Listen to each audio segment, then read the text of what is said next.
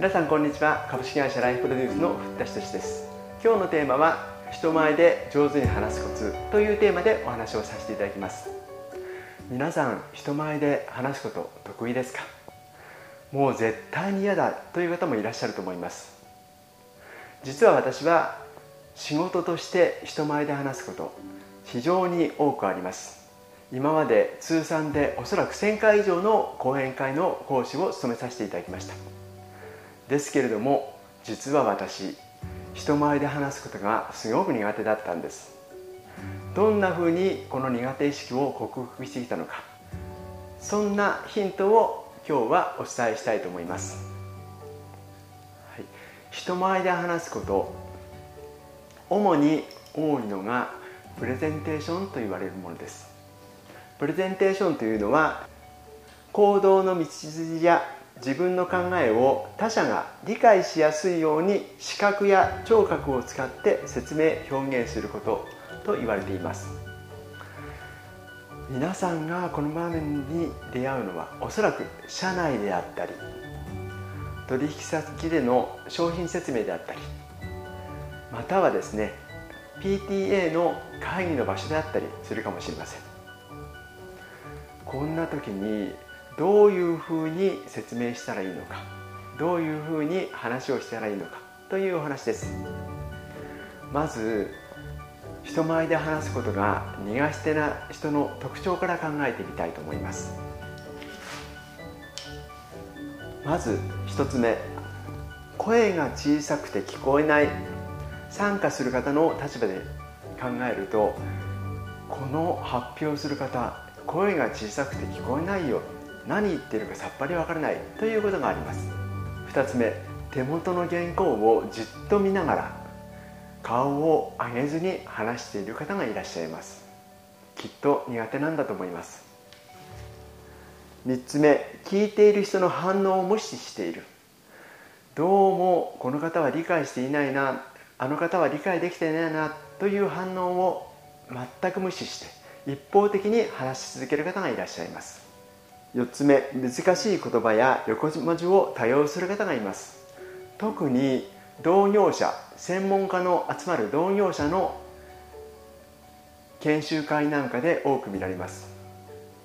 やたらと専門用語を多用してそして横文字を使っていかに自分が知識があるのかということを伝えてるんじゃないかと誤解してしまうような発表者がいらっしゃいます。5つ目話の趣旨が全くわからない。一生懸命話しているのにこの人一体何を伝えたいんだろうか。全く理解できなかったっていうこと皆さんもございませんか？苦手な方の原因について続いて考えてみたいと思います。人前で話をすることの苦手な方の原因。1つ目上手に話したい。みんな上手になんか話せないんですよ。だけれども自分の実力以上に上手に話したいと力んでしまうっていう方がいらっしゃいます。2つ目間違えたらどうしよう。不安なのでどうしても声が小さくなってしまったりしますよね。3つ目私なんかが話せる立場じゃない。私の立場はまだ人の前で話せるような立場じゃないんだ。だからどうしても自信なさげになってしまいます。4つ目自分より詳しい人がいたらどうしよう。もしかしたらこの資料違うよって言われたらどうしよう。そんな不安があるとやはり上手に話せないと思います。5つ目質問されたら答えられない。そんな不安を持っている方もいらっしゃいます。私の場合は当然答えられない質問ってあるんですね。そういう場合は今この場で答えられませんので後ほど個別にお答えします。という形で後に回答をするようにしています。6つ目聞く人の立場を忘れている。自分が話をすることに集中してしまって聞く人がどういうふうな立場で聞いているのかということを忘れてしまっている。自分よがりの話し方になってしまう。ということが原因になることもあります。では上手に話すために何をしたらいいのでしょうか。まず発表の前開始前の準備からお話をします。発表前どうするのか。まず1つ目です。話の趣旨を明確に自分自身が理解することが大切です。自分自身が何を伝えたいのか明確になっていないと話全体がぼやけたものになってしまいます。2つ目分かりやすい資料を作るということです。できるだけ専門用語とかそれから難しい漢字を使わないでみんなが理解できるような資料を作ることが大切です。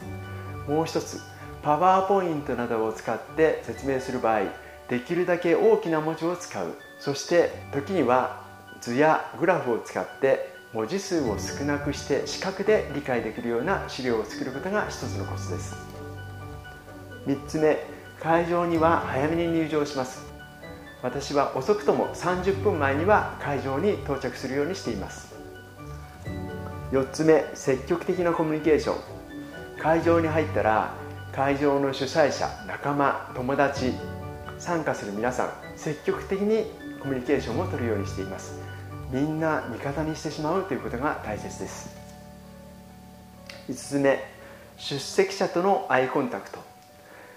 会場に入ったら出席者が会場に入場するときに一人一人に会釈をしてそしてアイコンタクトを取るようにしています。そうすると自分自身があこの人も仲間になってくれるんだということで本当に安心します。参加する皆さんも講師とアイコンタクトを取ることによって参加することについて自分自身が落ち着く落ち着かれるんじゃないかと思っています。続いて発表開始後のお話をしたいと思います。まず1つ目。できるだけ伝えたい趣旨が分かるように伝えること。ここに重点を置きます。2つ目。分かりやすい言葉を使う。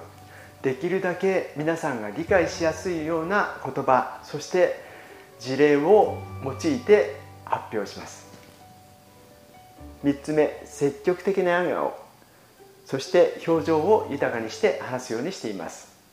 会場に参加する皆さんが緊張しないようにするんですね。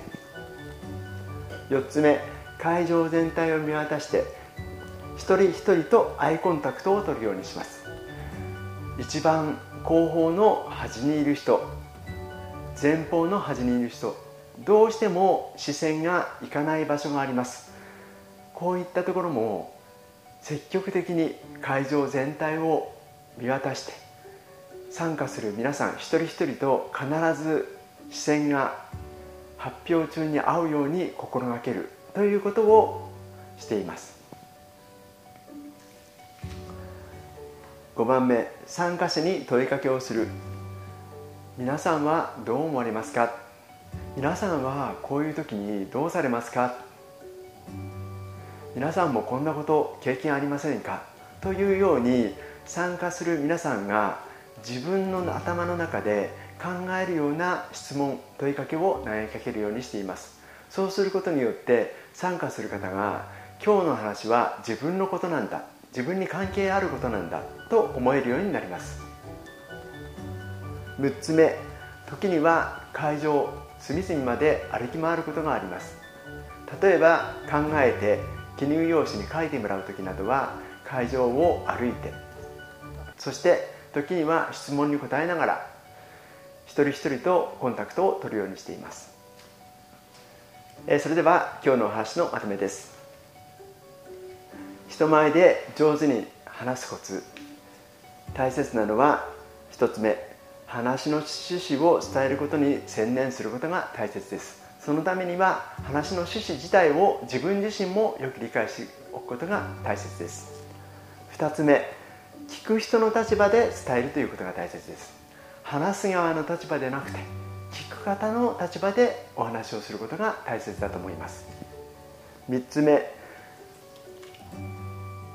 緊張しないためには参加する皆さんを自分の味方にしてしまうようなそんな工夫をすると上手に話せると思います。4つ目聞く人を参加者にする。3つ目と同じようなことなんですけども聞く人自身もこの話は私の話なんだ私自身のことなんだということで聞く人も参加者にしてしまうことこれが大切だと思います。はい今日は人前で上手に話すコツというテーマでお話をしました。いかがだったでしょうか？少しは皆さんの苦手意識克服できそうでしょうか？これからも皆さんに役立つ動画を作っていきたいと思います。是非チャンネル登録をお願いいたします。株式会社ライフプロデュースのふったしでした。さようなら。